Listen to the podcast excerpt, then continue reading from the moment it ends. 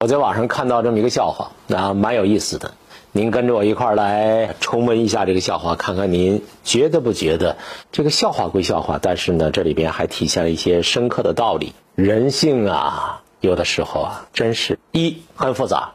二关键处根本点就是那么一个东西，但是它怎么吃一百个豆就不长一个记性呢？说的是八十年代中期有个江湖骗子啊，就是司马南过去在江湖上揭露的那些神功异能的骗子。这个家伙呢，跑到咱们中原大省的某一个山区，装神弄鬼行骗。他说自己是唐三藏转世的活佛，专门来度人间的疾苦。他只做善事啊，不要钱。那人模狗样的，居然就有人信呐！我告诉各位啊，有一个规律，就是再愚蠢的人，总有比他更愚蠢的人来信他，这是个规律。像这种胡说八道的人，你不是见了之后，你拿棒子打出去，绝对不会打错。但是呢，他自称唐三藏转世，在山区里边，居然就骗了很多人，特别是有红白喜事儿啊，啊，人家有个什么东西找他开光啊，丧葬啊，请他都去。他不是在北京那种神功大师那种骗子，而是在。边远的地方呢，山区里边欺骗，但就这样也挣了不少钱。对山区的平均收入来说，那他就短短时间发了大财呀。那村里面有些大姑娘、小媳妇儿，他以开光为由啊，没少违法犯罪。他过得不错，过着悠哉悠哉的神仙日子。不过，美了没几年，发生了一个案子——血光之灾。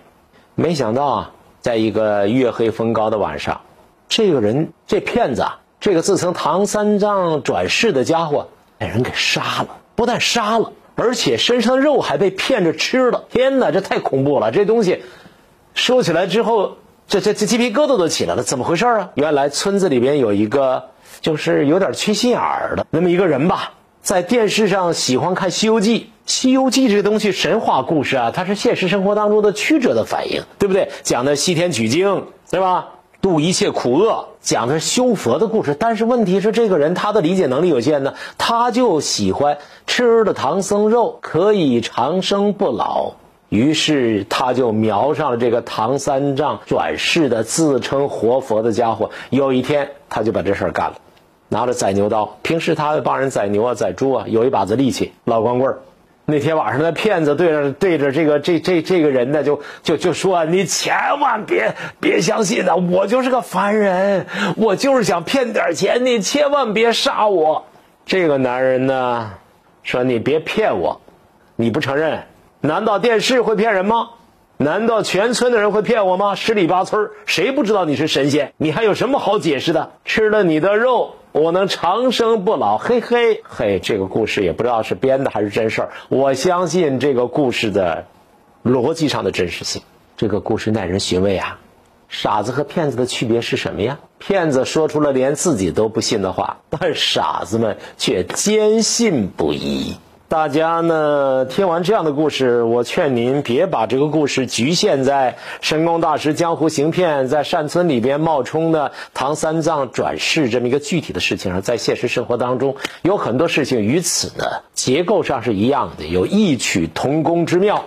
他告诉你说这个东西啊，这个东西你看你在那闲着也没用，你呢做个这样这样这样的处理，然后呢就每个月返钱，全是好事儿。一点危险都没有，好多人就把自己家的房子抵押出去，好多人就把自己的存款交出去了，存折交出去了，结果呢？结果就上当受骗了呀！结果就骗你没商量，你盯着人家给你承诺的利息，人家看中的是你的本金。高利贷害人的高利贷，几千年来害了多少老百姓的高利贷呀？就这样打扮成了互联网金融家，还玩普惠金融。老板把你的钱诓去之后，把钱拿到国外去了，然后呢，留下一个空壳。所以上当的人，上当的人那么多，是啊，都很可怜。但是可怜之人没有可恨之处吗？你为什么就能相信呢？相信吃了唐僧长生不老。所以世界上最大的悲剧莫过于傻子和骗子碰到一起。这个故事您听了之后什么感觉？告诉我。